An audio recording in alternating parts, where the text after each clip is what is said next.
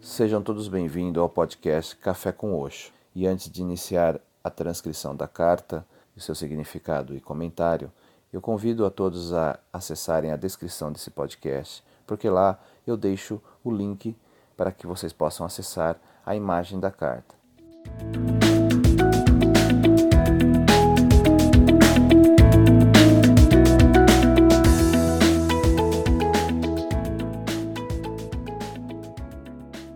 Aloha!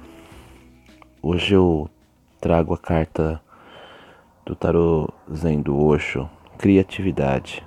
É a terceira carta dos arcanos maiores.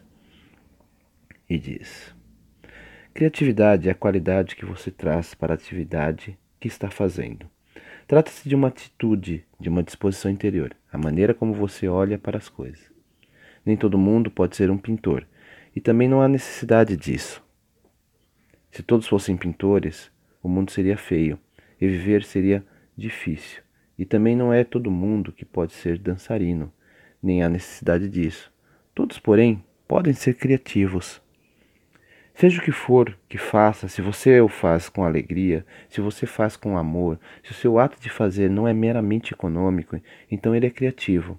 Se algo cresce em seu íntimo como consequência, se isso lhe traz desenvolvimento, então é espiritual é criativo, é divino. Você se torna mais divino à medida que fica mais criativo. Todas as religiões do mundo disseram que Deus é o Criador. Eu não sei se ele é ou não é o Criador, mas de uma coisa eu sei: quanto mais criativo você se torna, mais divino você fica. Quando sua criatividade chega a um clímax, quando a sua vida inteira se torna criativa, você está em Deus. Ele deve ser, portanto, o Criador, pois as pessoas que foram criativas estiveram mais próximas dele. Ame o que faz. Assuma uma postura meditativa enquanto você estiver fazendo algo, seja lá o que for.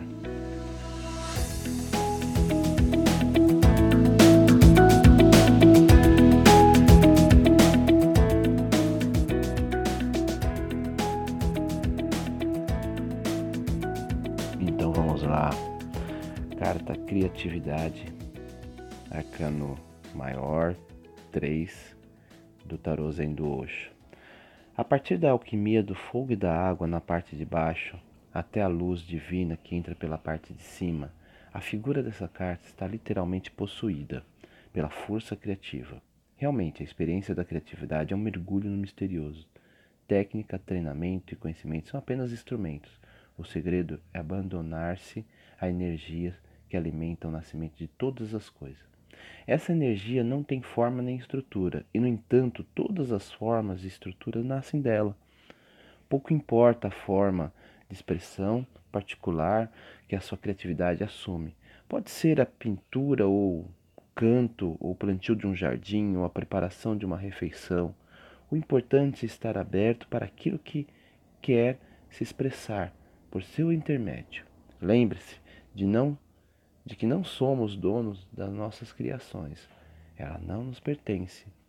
A criatividade verdadeira nasce de uma união com o divino, com o místico e com o incognoscível. Daí ser ela tanto uma alegria para quem cria quanto uma bênção para os demais.